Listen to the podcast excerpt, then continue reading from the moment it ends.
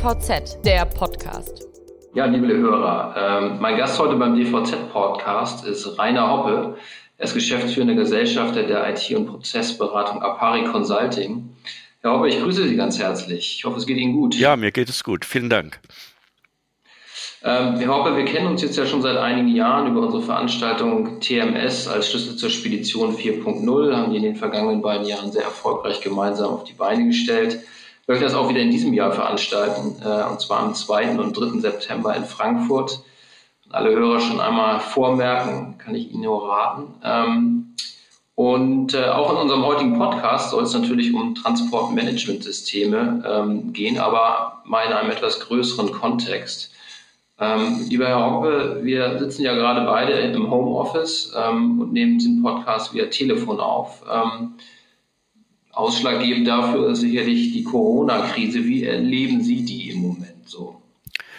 Ja, ich bin ja vom Lebensalter schon etwas fortgeschritten und habe schon mehrere Krisen erlebt. Die Ölkrisen 1973, 79, 9-11 mit dem Anschlag in New York, äh, in unserem Gründungsjahr von Apari 2001, die Finanz- und Wirtschaftskrise 2007 und äh, bis 2009. Aber die aktuelle Corona-Krise hat schon eine etwas andere Dimension, vor allen Dingen auch weil sie ja das wichtigste Gut, was wir haben, betreffen, nämlich die Gesundheit. Und ähm, ich merke das äh, natürlich auch im, in unserem Beratungsgeschäft und, und auch im persönlichen Umfeld, so wie es vielen anderen ergeht. Also eine Entschleunigung im Tagesablauf ist festzustellen. Äh, man nimmt vielleicht die nähere Umgebung ein bisschen mehr wahr. Und aber vor allen Dingen, glaube ich, ist es wichtig, äh, auf sich selber und auch auf die Familie und auf die Freunde und Bekannte äh, zu achten, äh, dass da alles gesund bleibt und, und nichts passiert. Ja, glaube glaub ich auch, absolut wichtig. Das ist das A und O. Auf der anderen Seite haben wir natürlich im Moment auch schon die, diese ganze Diskussion, wie geht das eigentlich mit der Wirtschaft dann, dann weiter, wenn möglicherweise die äh, Beschränkungen auch wieder ein wenig ähm, aufgehoben werden können. Ähm, nun sind Sie ja so in dem ganzen Bereich der Digitalisierung seit Jahren wirklich sehr aktiv. Ähm, die Digitalisierung ist auch ein großes Thema in der Logistik in den vergangenen Jahren. Und äh, man hat ja schon so den Eindruck, dass durch dieses, äh, ja, durch Corona ausgelöste ähm, Phänomen der weit verbreiteten Heimarbeit auch wirklich die, die Wirtschaft, die Unternehmen quasi über Nacht so auf einen ganz radikalen Digitalisierungspfad ge, äh, gezwungen werden. Ähm, können Sie diese Einschätzung teilen? Ja, das ist in der Tat so. Also ähm, wir selber sind ja im Homeoffice, das heißt also vieles geht jetzt remote und virtuell.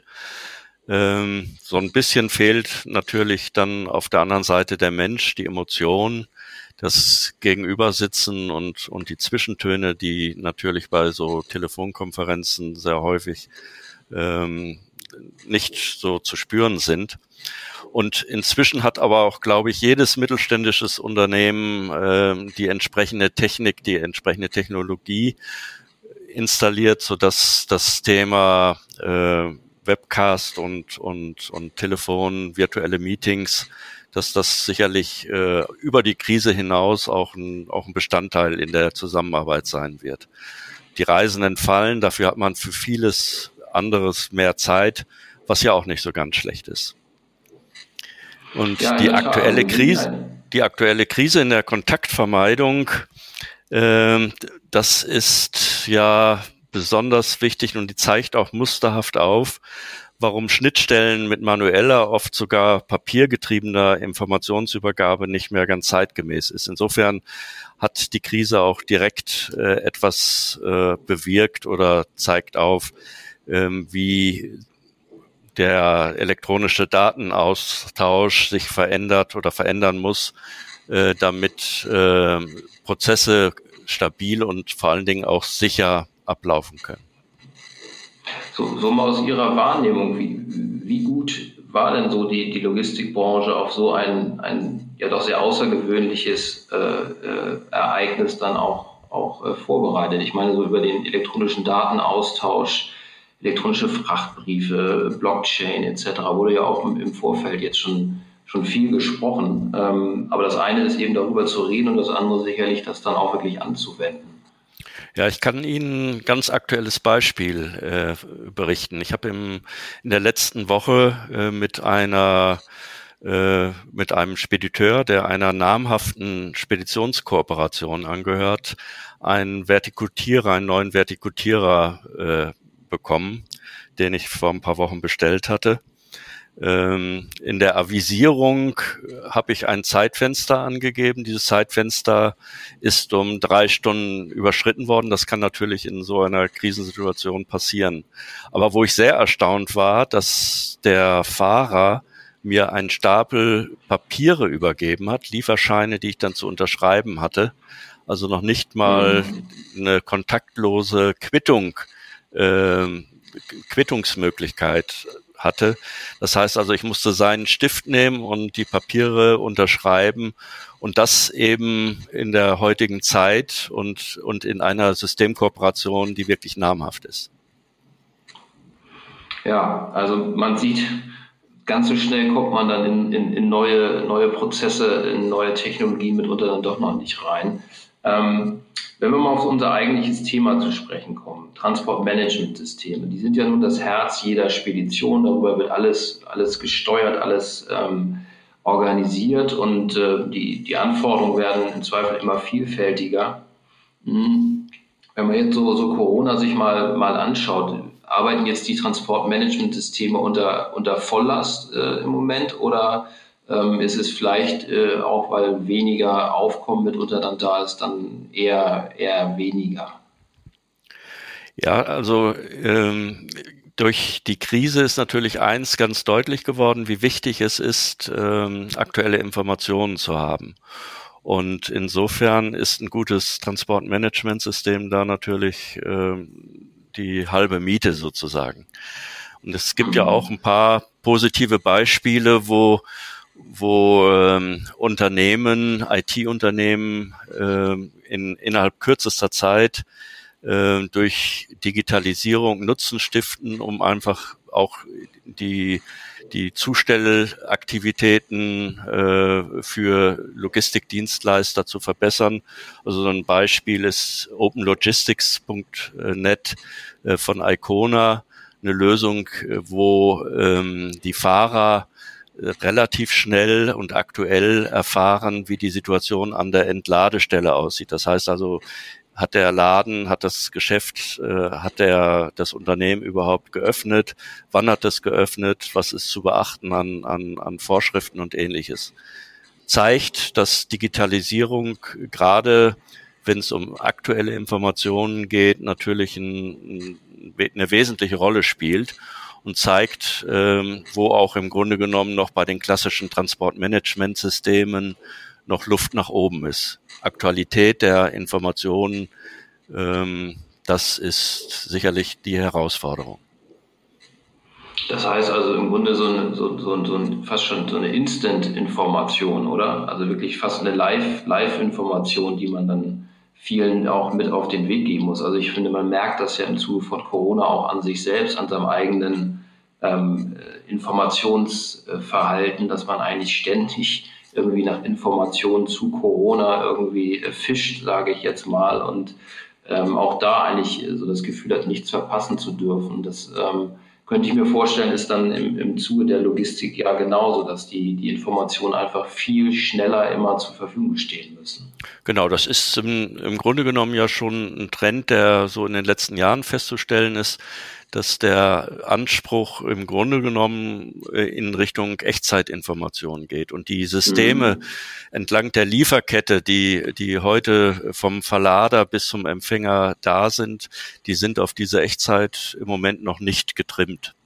Da hat ja. jedes, ist jedes System äh, doch eine eigene Insellösung, mehr oder weniger schlecht ähm, oder gut mit, miteinander verbunden, so dass letzten Endes äh, die Informationen zwar alle, alle irgendwann irgendwo in den Systemen vorhanden sind, aber nur mit sehr viel Aufwand, Doppelerfassung, Replikationen, äh, nicht so, dass da wirklich alle Informationen, alle relevanten Informationen zum richtigen Zeitpunkt an dem richtigen Empfänger, dem richtigen Empfänger tatsächlich schon zur Verfügung stehen in Echtzeit.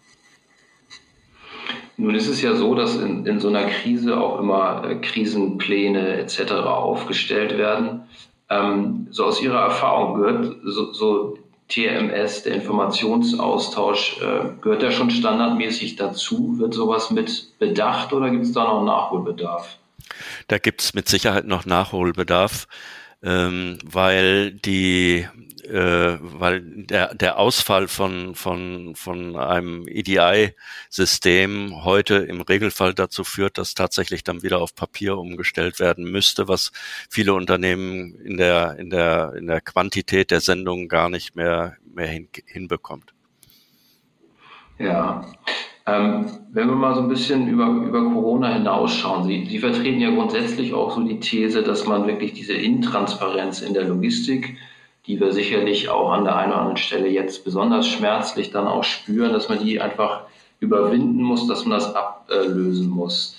Warum ist das auch jetzt mal unabhängig von Corona und wenn wir dann eben mal auf die Zeit nach Corona dann auch schauen, warum ist das notwendig für eine, für eine leistungsfähige Logistik der Zukunft? Ja, ganz äh, was wir immer wieder feststellen, wenn wir mit, mit den Logistikdienstleistern reden, aber auch mit Verladern reden, ist, dass da noch sehr stark die Meinung herrscht, das sind meine Kunden, meine Daten, meine Prozesse, meine IT-Systeme. Und ich würde ja gerne Informationen äh, teilen, aber äh, kann das entweder nicht, weil mein Warenwirtschaftssystem nur einmal am Tag beispielsweise Daten übertragen kann. Deswegen kann ich nicht zeitnah dem Logistikdienstleister Informationen geben. Oder der Logistikdienstleister, der Versandspediteur, kann den Empfangsspediteur nicht rechtzeitig informieren über, über auf ihn zulaufende Sendungen, weil er wieder ein IT-System hat, was äh, auch nur einmal am Tag die EDI anstoßen kann. Äh, und so geht es weiter bis hin zum Fahrer, der dann häufig gar nicht äh, richtig eingebunden ist oder, oder nur rudimentär mit bestimmten Funktionalitäten eingebunden ist. Und äh, das ist deswegen eigentlich ärgerlich, weil die, die Technologie, die dafür notwendig ist, also mit äh, APIs oder äh, Application äh, Programming Interfaces zu arbeiten, die gibt es schon seit vielen Jahren. Es muss an anderen Dingen liegen, nämlich an der fehlenden Bereitschaft, Informationen wirklich vertrauensvoll zu teilen und, und äh, einfach zu akzeptieren, dass wenn ich gute Informationen gebe, kriege ich auch gute Informationen. Diese Arbeitsteilung ist im, im Bereich der Informationslogistik noch nicht richtig zu spüren. Und sehen Sie die Chance, dass das durch äh, Corona jetzt in der Tat auch einen, ähm, Schub ähm, erfährt, dass man wirklich dann auch einsieht, okay, wir müssen hier kooperieren, wir müssen die, diese äh, Informationssilos aufbrechen? Oder ist das dann doch auf der anderen Seite dann nicht wirklich die richtige Zeit jetzt, weil da dann doch keiner im wahrsten Sinne des Wortes auch Zeit für hat oder sich einfach mit anderen Dingen beschäftigen muss und jetzt so, ich sag mal, so grundsätzliche Entscheidungen gar nicht äh, treffen kann? Ja, ich glaube eher, dass der letztere Punkt äh, zu, äh, zu trifft. Ähm, Im Moment ist, wird das Thema, glaube ich, eher, eher ausgeklammert, zumal äh, da die Änderungsbereitschaft sowieso schon seit Jahren in dem Punkt ja immer wieder diskutiert wird, aber eigentlich nie äh, zum Erfolg geführt hat. Also es gibt, gibt da leider Gottes äh, wenig Hoffnung, dass das zeitnah, dass sich da zeitnah irgendetwas ändert. Gut, müssen wir vielleicht ein bisschen dann auf die, auf die Zeit nach Corona hoffen, dass dann da in der Aufarbeitung dessen, was gut und was vielleicht auch nicht so gut gelaufen ist, in den, in den Logistikprozessen dann die, die Einsicht auch einkehrt und man dann eben eine, eine größere Bereitschaft dazu hat, äh, auch entsprechend kooperativer mit den Informationen umzugehen. Ähm, wenn wir jetzt aber mal so drauf schauen, wir, wir nehmen mal allein ein Logistikunternehmen und wir sind, versetzen uns vielleicht schon mal in die Zeit nach Corona. Es ist diese Einsicht da, dass man das machen kann, soll und auch möchte. Ähm, wenn also ein Unternehmen dazu so bereit ist, ähm, worauf kommt es dann an? Sie haben ja so ein bisschen die, die These formuliert, die Dinge richtig tun, aber auch zugleich die richtigen Dinge tun. Also was ist das konkret? Ja, die Frage, die sich jeder äh, Logistikdienstleister stellen muss, und zwar regelmäßig stellen muss, ist tatsächlich, ähm, tun wir die richtigen Dinge? Das heißt also, äh, ist das, was wir in unseren, äh, in unseren Services haben, äh, was wir unseren Kunden anbieten, ist das äh, attraktiv für unsere Bestands- und, und, und für unsere Neukunden? Äh, können wir damit auskömmliche Preise erzielen? Äh, was will der Kunde? Will er tatsächlich das x-te äh, Webportal, will er vielleicht äh, tatsächlich die komplizierten Tarife und Konditionen, die heute teilweise in den äh, Transportmanagementsystemen abgebildet werden können, die aber eine automatisierte Abrechnung und Vergleichbarkeit fast unmöglich machen. Was will der Empfänger? Will er da nicht äh, eine bessere, eine zielgenauere äh, Eingangszeit, ein äh, besseres ETA haben? Also um solche Dinge muss sich der Logistikdienstleister regelmäßig kümmern. Und die zweite Frage ist, tun wir die Dinge richtig? Das heißt also, ist das, was wir an Prozessen, an Leistungen äh, erstellen, ist die Qualität, sind die Kosten, ist die Effizienz auch tatsächlich gegeben? Denn Logistik ist ja einfach, wenn man, wenn alles glatt durchläuft. Äh, aber wie bekomme ich flexible, sichere und stabile und auch effiziente Prozesse, denn auch wenn es mal knirscht, also wie jetzt in dem, in, bei Corona beispielsweise. Wie kann ich den Gesamtprozess verbessern? Wie kann ich mich besser in die, in die Lieferkette einbinden?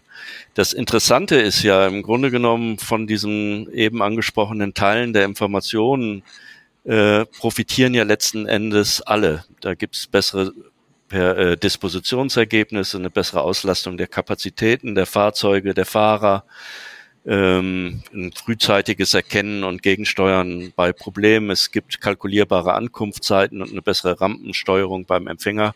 Und trotzdem äh, werden diese Punkte häufig nicht äh, entsprechend beachtet. Mhm.